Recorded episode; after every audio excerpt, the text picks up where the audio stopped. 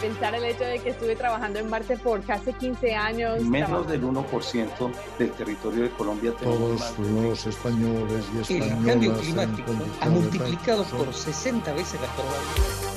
Radio UNAM y las direcciones de divulgación de la ciencia y de las humanidades presentan La ciencia que somos. La ciencia que somos. Iberoamérica al aire. Noticias, conversación, entrevistas y más. Ciencia, tecnología y humanidades. La ciencia que somos. Iberoamérica al aire.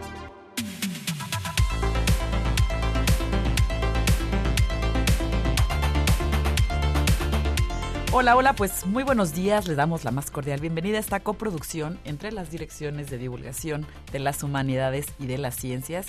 Y pues esperamos que nos escuchen para cerrar la semana pues con una buena dosis de ciencia, humanidades e información. Querido Ángel.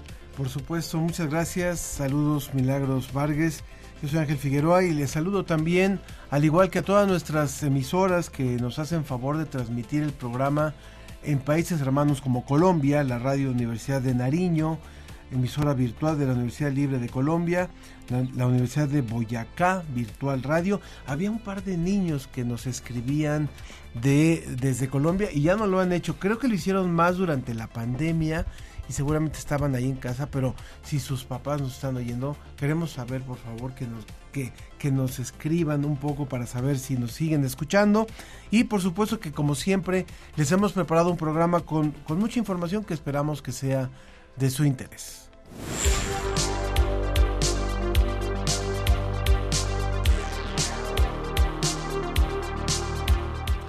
¿Qué significa tener una casa o construcción sustentable? La Red Mexicana de Periodistas de Ciencia nos cuenta.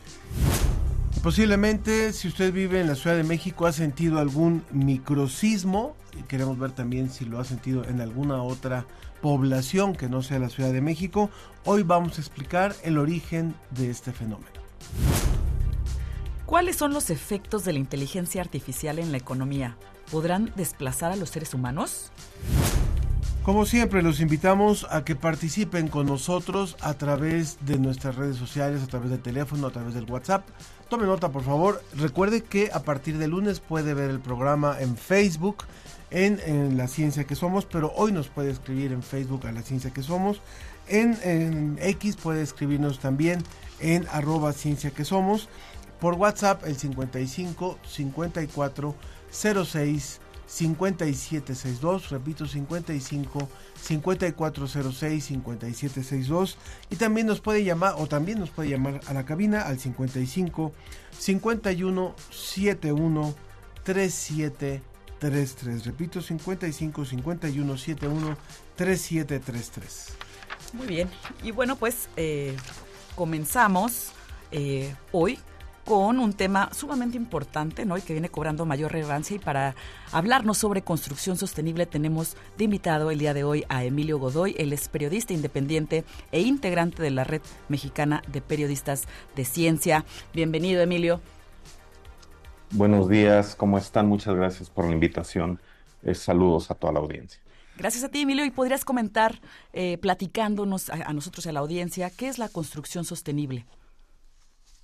La construcción sostenible es aquella que eh, involucra el análisis de, eh, del impacto ambiental de una vivienda y su diseño, desde la, la, construcción misma, qué materiales usas, hasta cuestiones de uso energético, de agua, eh, incluso generación de residuos. Y de lo que se trata es que el diseño empate con el entorno en el que se construye la, la vivienda. Digamos que esa sería una, una descripción de vivienda sostenible. En la, en la bibliografía que pudimos revisar sobre este tema, entendíamos que también ha sido poco aprovechada por parte de quienes son los generadores de vivienda, que son principalmente o las empresas o los gobiernos, es decir, aunque ya se conoce una ya se conoce una serie de tecnologías y de recursos, pareciera que no se está echando mano de esto que ustedes proponen y de esto que ustedes han evaluado como, como construcción sostenible. Sí, lamentablemente eh, las políticas públicas eh, son insuficientes para promover esta modalidad. Eh, ha habido un énfasis en construir vivienda, incluso no importa dónde, sin tomar en cuenta estas necesidades, sobre todo en una coyuntura de crisis climática y en la que este sector juega un papel fundamental. Si, nos remontamos al origen, digamos, eh, el acero y el cemento, que son dos elementos indispensables en la construcción, son de los villanos climáticos por eh, su generación de emisiones y de hecho uno de los sectores a, a descarbonizar de forma más compleja para empezar por la enorme cantidad de energía que demanda. Entonces, lamentablemente, aún hay políticas públicas eh, decididas para orientar eh, al sector hacia una construcción mucho más amigable con el ambiente. Gracias. Y nos podrías comentar, em, en México si ha habido como algún caso, ¿no? Por ahí este mm, comentabas uno que, que hay, pero más allá de eso, ¿hay otros? Si nos puedes comentar más al respecto. Sí, hay, hay algunos ejemplos de, de este tipo de modelo aislados lamentablemente. Eh, hay, algunas estadísticas de lo que el programa Ecocasa eh, ha, ha, desarrollado. Eh, son como 70 mil casas al año, una cosa así, en varias partes del país. Lamentablemente no hay una no una sistematización de esta práctica de, y de hacer estudios de fondo, decir, miren, hay, hay, están estas, uh, estos barrios, estas colonias, y aquí se hicieron estas y estas cosas, y se propició la construcción sostenible de esta y esta forma. Y mira, revisando las cifras entre 2013 y 2020, eh, más de 77 mil viviendas eh, fueron certificadas en 191 proyectos en todo el país. Y para el año pasado la meta era de unas 60 mil unidades. Eh, si hacemos una suma, pues son más o menos 140 mil viviendas en el país, lo cual es una cantidad extremadamente baja si uno compara pues el universo de más o menos 35 mil hogares que existen en el país. Estamos hablando de, una gota en un, océano, ¿no? Es algo irrisorio para plantearlo así, lo cual es lamentable. Estamos hablando con Emilio Godoy, quien es periodista independiente e integrante de la Red Mexicana de Periodistas de Ciencia, sobre este tema, lo que es la construcción sostenible. Y quisiéramos preguntarte también, dado que este programa se escucha en otros países también de la región, que nos cuentes también de experiencias que se hayan tenido de, de ya sean a nivel municipal, a nivel estatal o departamentos, como le llaman en otros países, que hayan sido exitosos, que realmente hayan adoptado estas propuestas y las hayan asumido y, estén realmente teniendo un resultado óptimo. Mira, lamentablemente no es una tendencia en América Latina. Eh, como acá hay excepciones, en Colombia hay un proyecto interesante que, ha promovido la, la vivienda es sostenible. Y aquí hay dos aspectos a mencionar. Primero, eh, la, el crecimiento desorganizado de las ciudades grandes y medianas, eh, que parece hongos, ¿no? Brotan por aquí, por allá. Eh, es un crecimiento un poco caótico. Y eso evidentemente, como no responde a una planeación, pues obviamente no hay consideraciones ecológicas en torno a esa expansión. Eh, y por un lado, y algo que está conectado con eso es el déficit de vivienda en la región. Las ciudades, precisamente porque han crecido a un ritmo eh, muy rápido, de hecho la urbanización en todo el mundo es un fenómeno compartido y esa es la tendencia. pues no hay atención a ese crecimiento de una forma orgánica. Y entonces, pues obviamente la cuestión ambiental es una víctima. Si de hecho eh, se atacan eh, eh, áreas naturales en ciudades, áreas ecológicas, urbanas, sacrificadas por este crecimiento, pues, ¿qué tanto de, de, construcción sostenible podemos hablar? Entonces, lamentablemente no hay, no hay una tendencia en la región, hay casos atomizados, digamos, en algunos países, en Colombia, en Brasil, pero no estamos viendo que, eso se vuelva eh, que está en el núcleo, en el corazón de una política pública de vivienda, lamentablemente. Eh, ¿Cómo concientizar ¿no? a nuestras autoridades a ver ¿no? este tema aquí en México hace poco y también muchos países de América Latina nos se comprometieron ¿no? en, la, en la COP ya hay compromisos y que seguramente eh, la construcción sostenible puede ser una vía para eh, minimizar nuestro la contaminación que, que, enfocamos, pero desde tu perspectiva como periodista, eh, cómo concientizar a nuestras autoridades y a, también a, a, nosotros, ¿no? Que a veces ese tipo de construcciones puede parecer también eh, que son más caras, ¿no? O que pueden este, ser un poco más elitistas. Yo creo que dos cosas son importantes. Una es la realidad. Estamos viviendo una crisis climática eh, que lo sufrimos todos los días eh, las olas de calor van a ser más, más recurrentes y lo vivimos el año pasado en ciudades como la capital mexicana. Eh, y eso tiene que ver con el entorno urbano, islas de calor, como los edificios eh, precisamente son parte del problema. Y la demanda de agua ahora estamos viendo cómo se agudiza en, en Ciudad de México, que va hacia una crisis hídrica y eso parte también de, cómo se construye ciudad en esta metrópoli. Y eh, por otro lado, también la demanda de, la población, sobre todo aquella que tiene ciertos recursos para agenciarse de una vivienda, demandar ciertas características, eh, si tiene o no ciertos elementos. Eh, no es sencillo, obviamente, pero dos casos muy rápidos. con el crecimiento de, de Ciudad de México, con todos estos edificios, eh, las autoridades perdieron una gran oportunidad, por ejemplo, al pedir que esos edificios nuevos tuvieran paneles solares. ¿Y por qué no lo hicieron así? Pues para proteger al monopolio eléctrico de este país. Ahí se desaprovecha una gran oportunidad. Otra es la captura de agua de lluvia, que en, edificios es, complejo, pero que eh, se puede adaptar eh, y se puede utilizar porque hoy la lluvia se va al caño, se va a la coladera y, con una crisis hídrica que, se agudiza, ahí hay otro ejemplo de lo que se pudo, lo que se puede hacer y no se está haciendo. Para citar dos, dos ejemplos claros. Y evidentemente el compromiso del Estado, ¿no? Finalmente, eh, la obligación del Estado es brindar eh, servicios a la población y servicios eh, dignos y acordes con sus necesidades. Y todo esto debe estar permeado por la cuestión ambiental. Emilio, ¿algún, ¿algún material que ustedes hayan generado como Red Mexicana de Periodistas de Ciencia y que puedas recomendar al público que está interesado en tener más información sobre esto?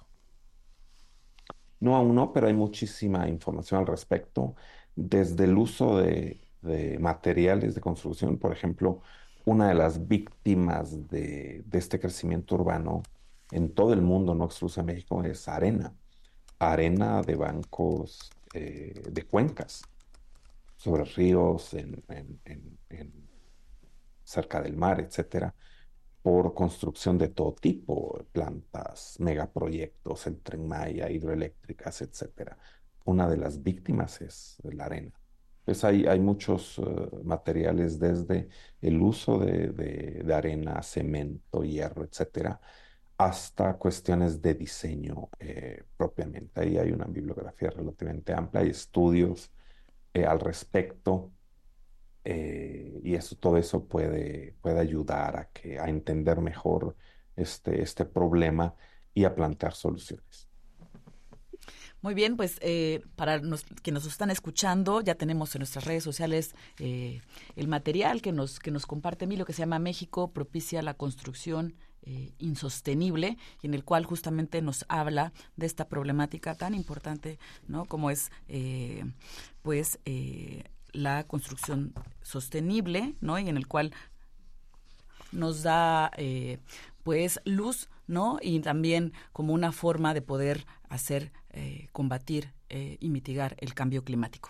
Sería importante también Emilio, Emilio Godoy, quien es periodista independiente e integrante de la Red Mexicana de Periodistas de Ciencia, el, el poder eh, ir cerrando y, e ir comentándole al público también, si yo estoy interesado, yo voy a empezar una construcción Y de, veras, cuando hablamos de las cifras, por ejemplo, en el caso mexicano, 129 millones de habitantes, eso eh, representa cuántas viviendas en un país como el nuestro. Entonces, pensemos el tamaño, por eso cuando hablabas de 100 mil, 140 mil viviendas es, es un número irrisorio.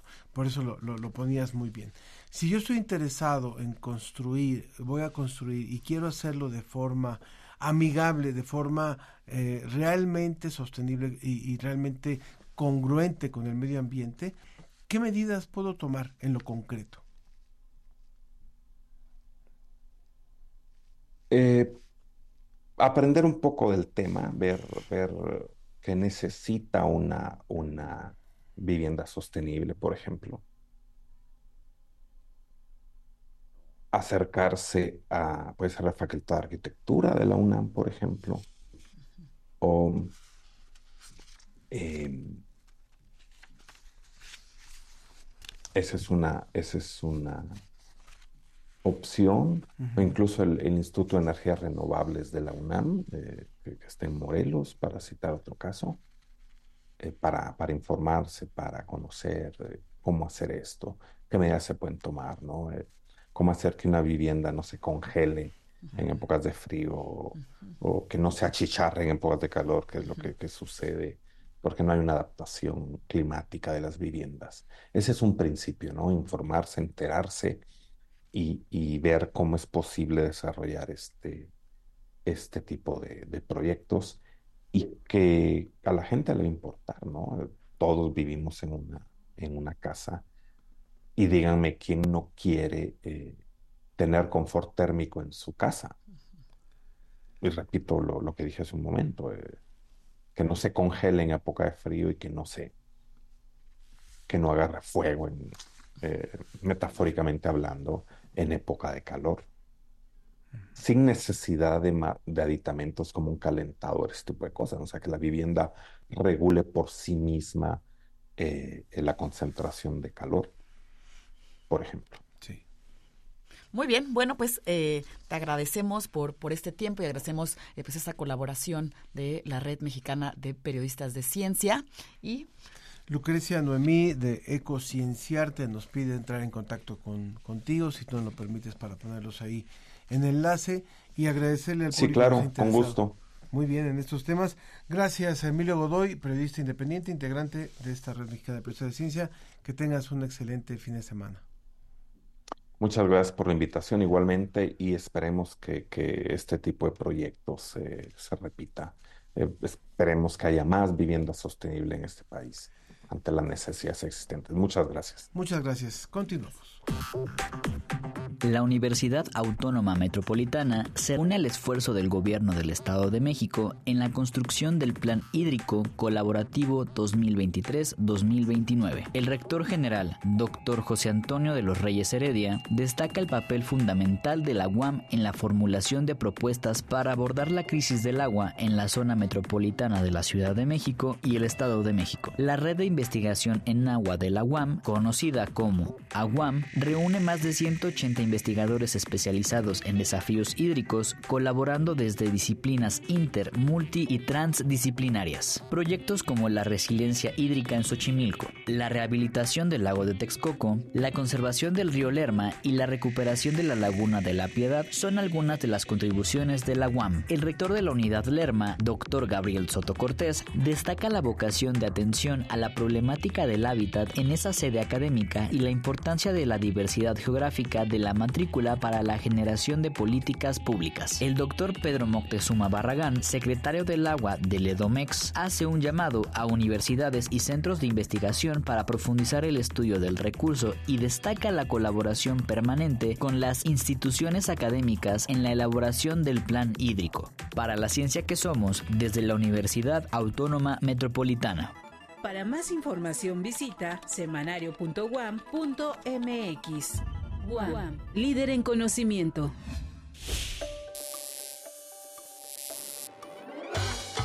La ciencia y la cultura de las modificaciones corporales. ¿Qué pasa en nuestras células cuando nos tatuamos? Te invitamos a ver el pasado de la Tierra para ir en la dirección correcta hacia el futuro. Si existieran los extraterrestres, ¿tendrían sentido de la justicia? La biología y las matemáticas nos responden. Encuentra estos temas y mucho más en la revista Cómo ves de enero. Visita la página www.comoves.unam.mx y suscríbete. La ciencia que somos. Iberoamérica al aire.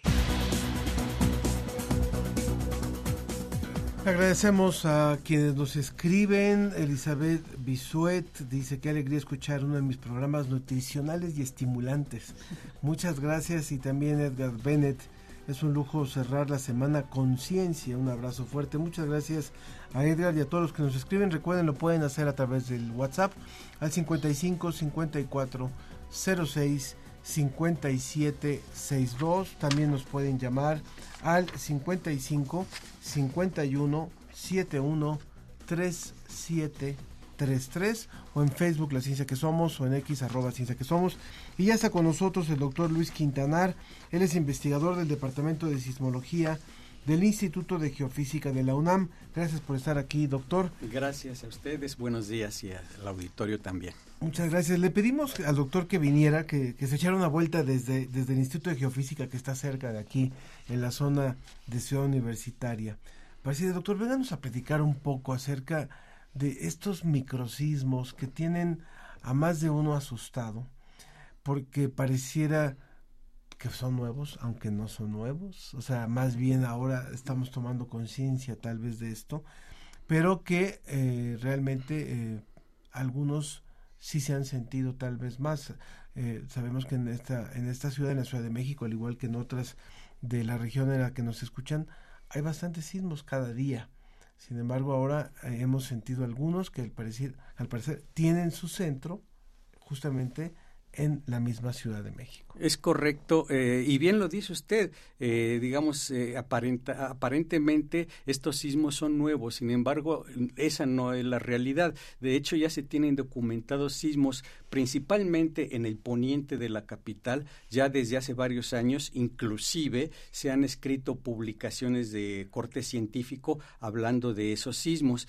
Eh, ¿Por qué en particular la zona poniente? La zona poniente eh, está caracterizada porque, digamos, es la ahí se encuentra la Sierra de las Cruces. La Sierra de las Cruces es la sierra que separa el Valle de México del Valle de Toluca. Entonces, en lo que llamamos nosotros las estribaciones, es decir, la bajada de la Sierra de las Cruces del lado del Valle de México, existen una serie de fallas geológicas perfectamente cartografiadas por el Instituto de Geología, eh, ya inclusive muchas de esas fallas hasta están bautizadas y esas fallas, digamos, al ser activadas es lo que producen estos sismos que se sienten en esa parte de la capital.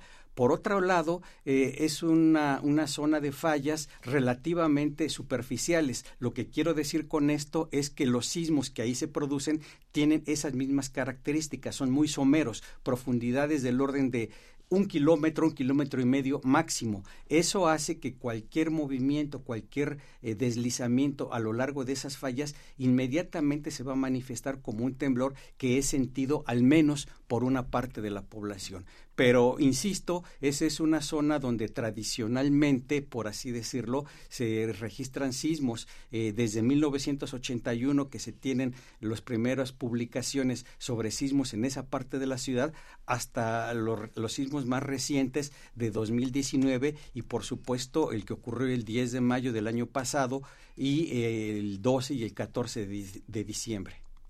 Gracias, doctor Luis Quintanar. Y entonces, ¿también podría haber en otras partes de la República estos microsismos o solo aquí en la Ciudad de México? No, bueno, a ver, el término microsismo se refiere a un sismo de, magnitud pequeña. No hay tampoco una convención para decir a partir de cierta magnitud los vamos a llamar microsismos, a partir de cierta magnitud hacia arriba macrosismos o terremotos como comúnmente se, se conoce. Entonces, microsismos, es decir, sismos de magnitud muy pequeña, ocurren en toda la República. Eh, lo que sucede es que en la capital justamente por la densidad de estaciones sismológicas es más fácilmente perceptible cualquier sismo por pequeño que sea. Eh, en, la zona de Guerrero, de Oaxaca, a diario hay cientos de microsismos. Lo que sucede es que, que las estaciones están alejadas de esas zonas y rara vez sienten, a menos que sea un sismo que ocurra abajo de una estación, es perceptible. Las estaciones tienen una menor densificación en, en, en la provincia y por lo tanto solamente son capaces de detectar los sismos de magnitud 4 hacia arriba. Ha surgido en esta última temporada de microsismos, por llamarlo así, el, rumor de que puede estar surgiendo un volcán. Claro, bueno, eh, aquí hay que hacer notar que, digamos, al sur de la capital tenemos lo que se llama el campo volcánico de Chichinautzin eh, lugar donde pues es un campo volcánico reciente. El Chitle está justamente en ese campo volcánico que tiene una, una actividad eruptiva, pues prácticamente en tiempos geológicos de, del día de ayer, ¿no? Eh, entonces, sí, efectivamente, hay un campo volcánico, sin embargo, eh, eh, estos sismos no tienen su origen en un, en, en, un aspecto volcánico, sino que más bien es el movimiento de esas fallas, la activación de esas pequeñas fallas, fallas asociadas a la Sierra de las Cruces, lo que provoca estos sismos. Digamos, el, el posible nacimiento de un volcán no se daría dentro de la Ciudad de México, si acaso sería hacia el sur, en la parte que colinda con el estado de Morelos.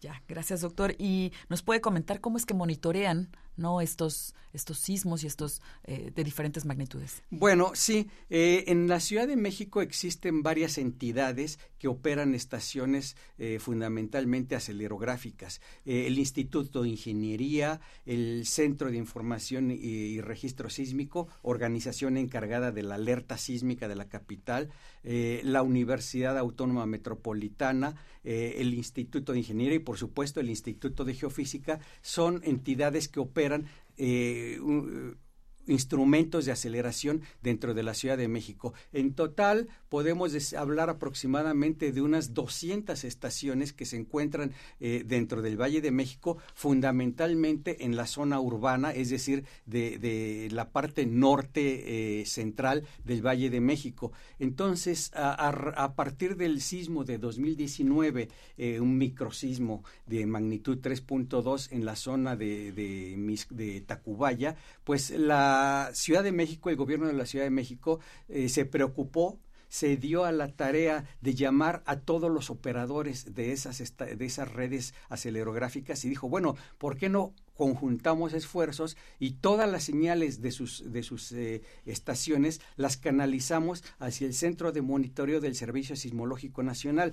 Fue gracias a esa iniciativa que ahora cualquier sismo, por pequeño que sea, es eh, detectable en cualquiera de las más de 200 estaciones que existen en la Ciudad de México. Entonces, es gracias a esa densificación que es posible ahora tener una, una detección más amplia de la sismicidad en el Valle de México que antes no existía. Esa probablemente es una de las razones por las cuales se tiene la percepción de que está temblando más. No está temblando más, simplemente ahora somos capaces de detectar sismos cada vez más pequeños. Esto tiene que ver, estamos hablando hoy con el doctor eh, Luis Quintanar, él es investigador del Departamento de Sismología del Instituto de Geofísica de nuestra UNAM. Eh, y esto tiene que ver con una pregunta interesante, muy interesante que nos hace Nancy. Dice que si esto tiene que ver con el tipo de construcción de las viviendas que ahora parece percibirse más. Eh, no, bueno, aquí hay una, una, relación directa entre la magnitud de un sismo y las eh, construcciones que pueden verse afectadas. Por supuesto, está en función también de la profundidad del sismo. Sismos de esta magnitud, es decir, sismos de magnitud eh, 3 o menores, eh, solamente pueden afectar, en un caso dado, a construcciones bajas. Cuando el sismo es de magnitud mayor, por ejemplo, los sismos que ocurren en la zona de la costa, en la zona Puebla-Morelos, eh, quiero recordar aquí que en el pasado eh, mes de diciembre, hubo un sismo en la misma zona epicentral que el sismo del 19 de septiembre de 2017 y se sintió fuertemente, sobre todo en la parte sur. Esos sismos de mayores magnitudes afectan a construcciones más grandes. Entonces, eh, digamos, hay una relación directa con la magnitud del sismo y el tipo de construcción que es eh, posible que afecten en la Ciudad de México. En este caso, bueno, pues sí, estos microsismos pueden afectar a casas habitación, a departamentos, a, estructuras de, de, altura, pues de mediana a baja. Y lo que es importante aquí destacar es que eh, nosotros debemos estar atentos a cuando ocurra alguna falla, alguna grieta en nuestras eh, casas habitación, para que inmediatamente puedan ser reparadas y remediar una posible catástrofe futura. Claro que sí, y tenemos también más comentarios eh, del público. Por ahí nos dice eh, Marcela Boy, dice, qué bueno escuchar el tema de los microsismos, saludos este, y felicidades, felicidades siempre.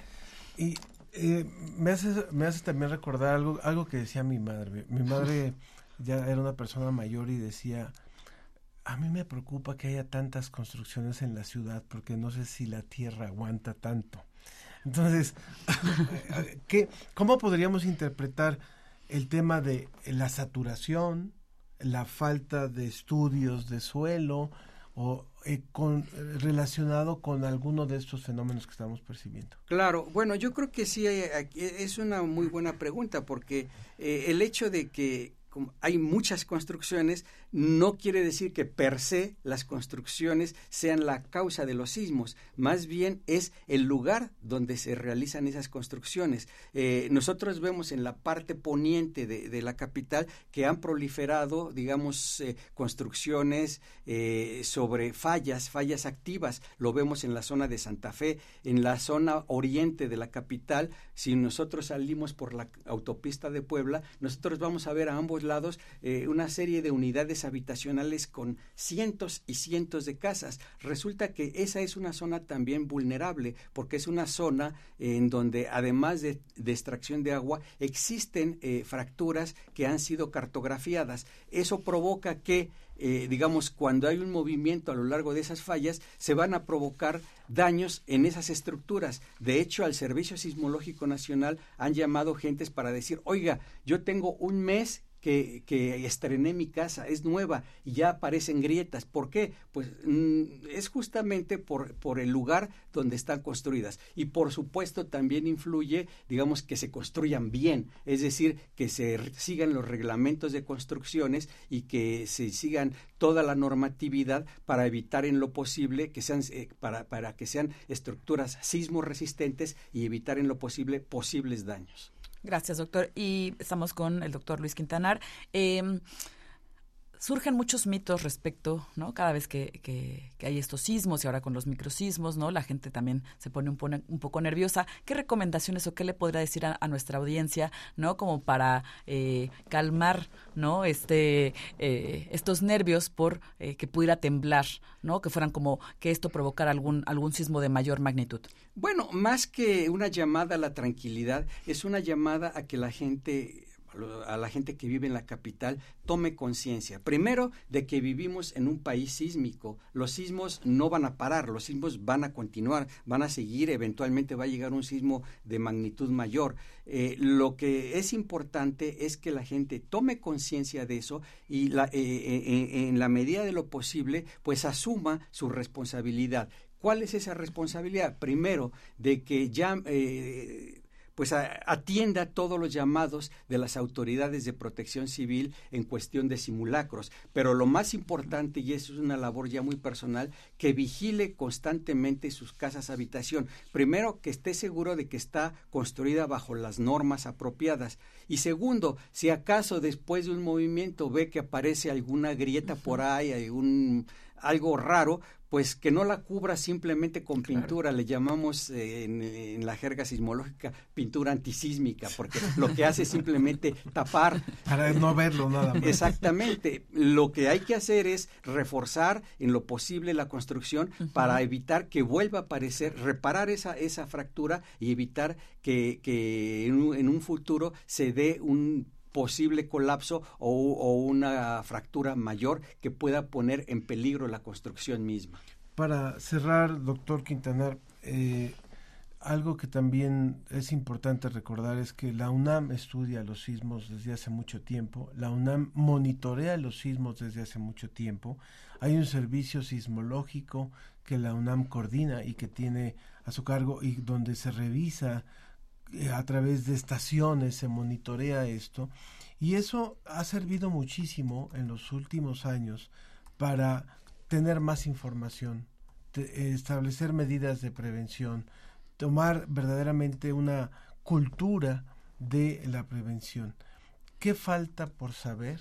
Digamos, si, si tuviera usted, ya pasó el 6 de enero, pero si pudiera hacer la Carta de los Reyes, ¿qué falta por saber sobre el tema de los sismos que, que cree que la investigación puede llegar a conocer? Claro, bueno, aquí hay que recordar que que la sismología es una ciencia relativamente, relativamente nueva. O sea, prácticamente empezó a estudiarse los sismos de manera sistemática después del gran sismo de San que destruyó la ciudad de San Francisco en 1906. Entonces, en ese sentido, la sismología, que tendrá 120, 130 años de existencia. Si lo comparamos, por ejemplo, con las matemáticas, la física, la medicina, que tienen siglos, pues eh, estamos en pañales en ese sentido, ¿no? Digamos, nosotros a lo que aspiramos es a conocer eh, de una manera más detallada, más específica, cómo es la ruptura sísmica, cómo se originan los sismos y sobre todo, si no incidir en, en, en, en la naturaleza, pues sí saber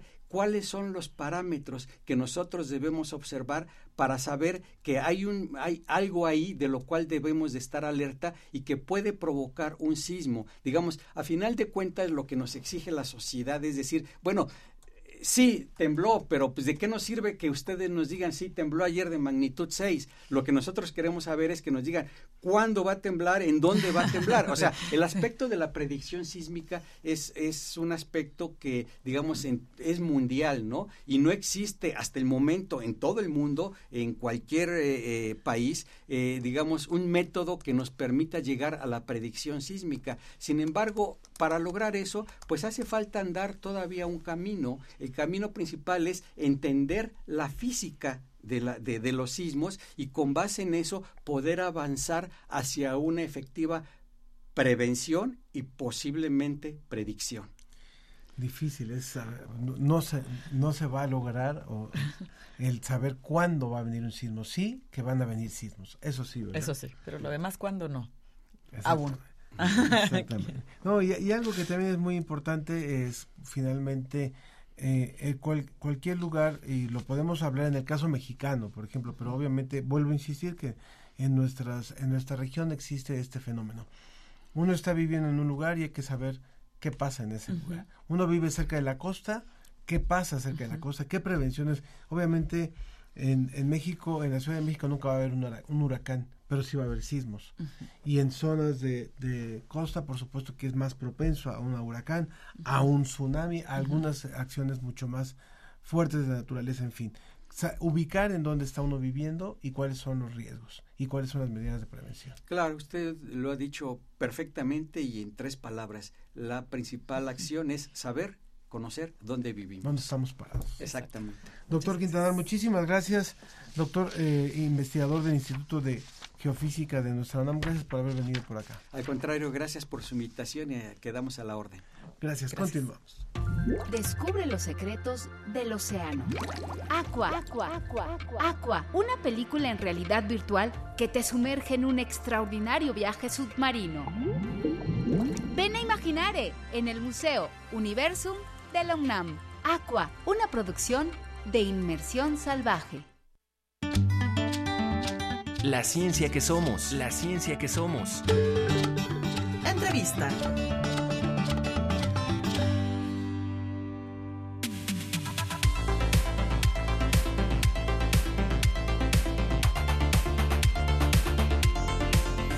Muy bien, muy bien, pues ya estamos aquí de regreso en la ciencia que somos y tenemos comentarios del público, nos escribe por ahí Alfonso de Alba, dice, el concepto capta la lluvia o cosecha la lluvia a partir de canalizar, filtrar y potabilizar el agua pluvial que cae sobre las azoteas de diversas viviendas me parece un concepto totalmente viable. Buenos días, ciencia que somos. Y también por acá nos escribe eh, Silvia Ramírez, a quien mandamos un saludo. Ella nos dice, eh, la verdad que nos falta saber todo esto, ya escuché eh, Gracias por la información tan valiosa, relevante a los sismos y también a, la a las construcciones sustentables. Y bueno, pues tenemos a otro invitado el día de hoy que nos va a hablar sobre inteligencia artificial y sus efectos en la economía. Él es el doctor Jorge Méndez, investigador del Instituto de Investigaciones Económicas de la UNAM. Bienvenido, doctor. Gracias, muchas gracias. si nos pudiera comentar, eh, pues acerca de este tema, ¿no? La, inteligencia artificial es, un tema que, eh, pues, está sobre la agenda y últimamente ha llamado mucho la atención, ¿no? Tenemos el chat GTP, pero bueno, ¿cómo va a ser esta eh, interrelación, esta relación y sus efectos con la economía? Bueno, sí, claro que sí. Primero que nada, saludar a todos y muchas gracias por la invitación. Eh, sí, pues efectivamente la inteligencia artificial ya está aquí, ya no es algo del futuro, ¿no? Antes se pensaba que iba a ser en el futuro, ¿no? Eh, lo que nos está cambiando es la manera como se va a trabajar, o sea, eh, va a afectar en el trabajo, también está afectando en, la, en que se crean nuevas empresas, nuevos, nuevos sectores que antes no existían. ¿No? Y también eso influye también en recursos humanos, o sea, necesitamos formar gente que sea capaz de, de manejar la inteligencia artificial adecuadamente, ¿no? Entonces ahí yo siento que influye también en la educación, influye en la economía y en los nuevos sectores que se están creando por esto. Cuando hablamos, por ejemplo, de eh, revisando la información que nos hizo favor de proporcionarnos el equipo de producción de la ciencia que somos, eh, yo sí no, pude evitar pensar en la película de tiempos modernos, ¿no? Y de todo lo que representaba tiempos modernos con Charles Chaplin y con toda esta, eh, lo que representó la revolución industrial, el pensar que el, el, ingreso de ciertas, de cierta robotización, de cierta sistematización de algunos procesos de producción iban a eliminar los empleos. Y una parte ocurrió, pero también ocurrió la especialización. Entonces, muchas veces podemos cuando llega una nueva tecnología, cuando llega una nueva herramienta, podemos satanizar y decir, esto va a desplazar en automático eh, no sé cuántos empleos. Y a mí me hacía pensar esta información y decía, ¿hasta dónde puede mejorar algunos empleos o mejorar el nivel de especialización, optimizar los tiempos? O sea, ¿cuándo sí podemos utilizar la inteligencia artificial para decir, ahora en lugar de ocupar tanto tiempo en hacer esto, esto que lo haga la inteligencia y yo puedo hacer otras cosas aprovechando ese, esa ventaja. Sí, claro. Eh, son sobre todo procesos que son automáticos, que son muy repetitivos, ¿no? Así como te referías a esa película, por ejemplo, ese tipo de procesos que nada más es en, en la película que nada más daba vueltas a los tornillos, ¿no? Algo así. Entonces, eh, ese tipo de procesos que hacemos a veces en el trabajo que son muy repetitivos, se pueden automatizar, ¿no? Sobre todo en la industria, en, la producción, eh, o se pueden hacer, por ejemplo, robots más precisos que hagan ciertas operaciones, ciertos ensamblajes de aparatos muy pequeños que ya no, un humano ya no puede fácilmente hacerlo, ¿no? Ahí nos ayuda mucho la inteligencia artificial en ese sentido. Y, y, también creo que nos ayuda mucho a personalizar, que es la, la, importancia que ha tenido la inteligencia artificial, sobre todo en el sector servicios, cuando quieres conocer bien a tu cliente y quieres ofrecerle algo, algo que le guste, ¿no? Entonces puedes conocer a tu cliente con datos, saber qué le gusta y ofrecerle, ¿no? Que es lo que hacen todas las plataformas de streaming, que por eso escuchamos la música que nos gusta, nos recomiendan música, nos recomiendan películas, ¿no? Entonces ahí en ese sentido es donde ha mejorado, donde hacia dónde va, ¿no? Hacia el sector servicios, eh, enfocado a personalizar más que nada las, las opciones de, servicios. Gracias, eh, doctor Jorge Méndez. ¿Y cómo podrá influenciar, no, específicamente en, en, los países de América Latina? Porque si bien hablamos de inteligencia artificial, pero hay inteligencia artificial en Estados Unidos, no, en Europa. ¿Cómo sería aquí? Pues eh, yo creo que aquí en América Latina lo que va a influenciar es que se va a demandar, la, o sea, ya se va a tener la necesidad de formar recursos especializados. ¿no? Y es ahí es donde la universidad juega un papel muy importante, las universidades. Y, pero sobre todo que es, es, un proceso muy largo desde porque hay que enseñar mucha matemática, mucha computación para que podamos nosotros diseñar la inteligencia artificial, no nada más utilizarla. ¿No? Entonces ahí es donde, donde va a influir. Yo siento que va a ser en, en las, las habilidades que va a requerir las personas y que tenemos que enseñar como universidades y también en la creación de nuevas empresas o de nuevos negocios basados en inteligencia artificial que ya lo vemos ahora con los bancos digitales, ¿no? que empiezan a surgir bancos 100% digitales. ¿Cuál, eh, te, voy a preguntar justamente cuál podría ser un ejemplo de esto, pero a ver, si hablas de, de un servicio como el que proporciona un banco, donde a veces puede resultar desesperante con las máquinas y donde uno está acostumbrado a, la atención y uno quiere recibir una atención. ¿Hasta dónde vamos a, obviamente el hablar de, de, esto nos lleva a hablar de la legislación siempre, ¿no? la legislación que deberá de haber y los límites de dónde sí y dónde no. Hasta dónde puede delegarse a la, inteligencia artificial el prestar un servicio, este, hasta dónde no. Sí, pues sí, efectivamente ahí, eh, o sea, también como es, es una parte en lo que influirá, ¿no? La legislación, porque se tiene que legislar, se tiene que controlar. Eh, sin embargo, sí, yo creo que todavía no, no, nos falta entender bien hasta qué punto se puede utilizar, ¿no? Porque sí, efectivamente tú dices, hay, hay, ciertas actividades que yo estoy acostumbrado a que las haga un humano, ¿no? Como hablar por teléfono o que me conteste un chatbot, pues este es medio extraño. Pero también esta inteligencia artificial se va a ir mejorando en el futuro.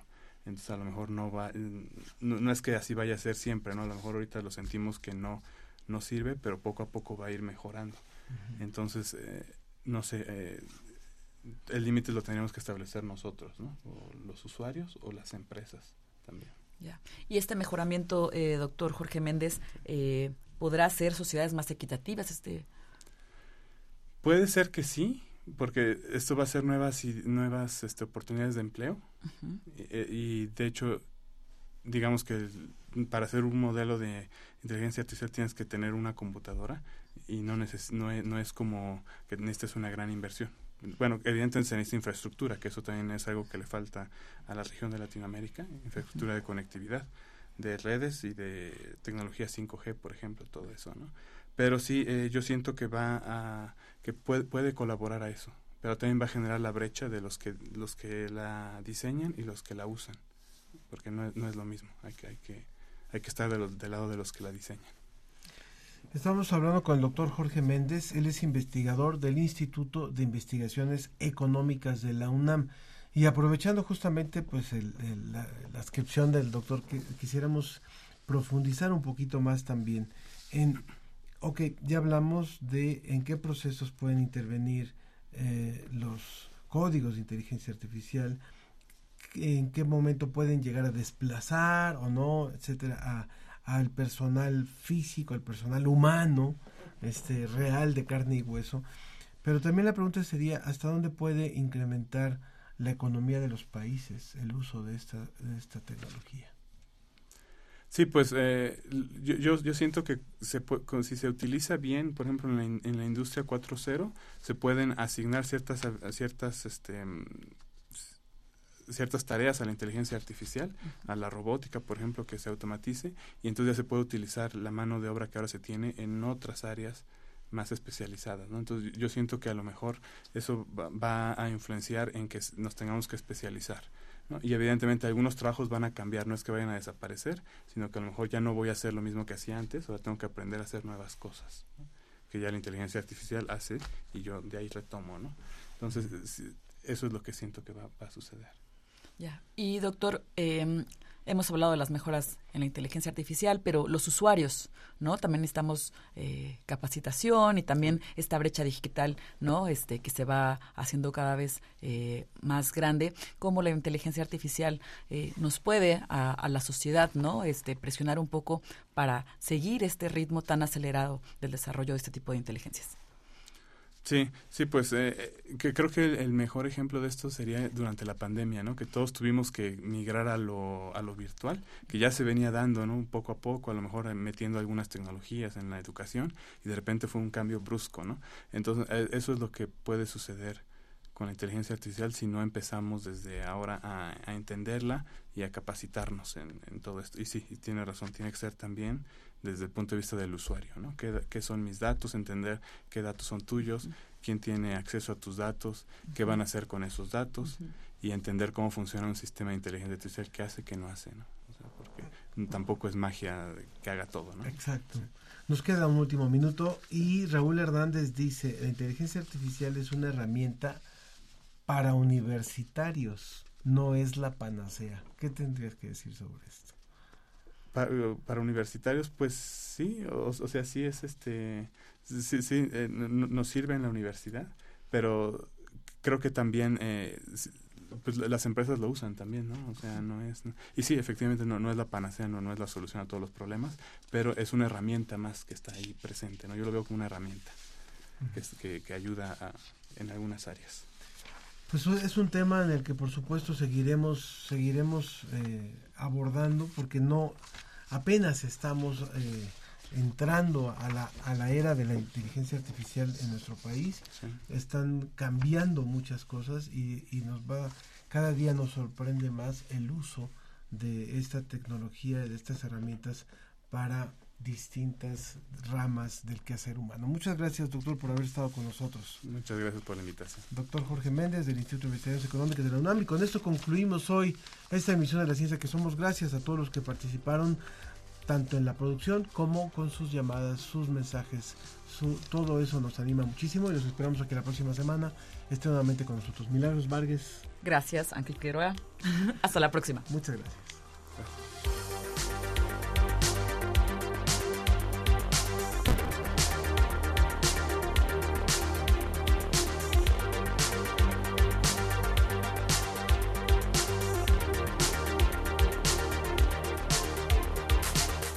Esto fue La Ciencia que Somos. Iberoamérica al aire. Una coproducción de Radio UNAM y las direcciones de divulgación de la ciencia y de las humanidades.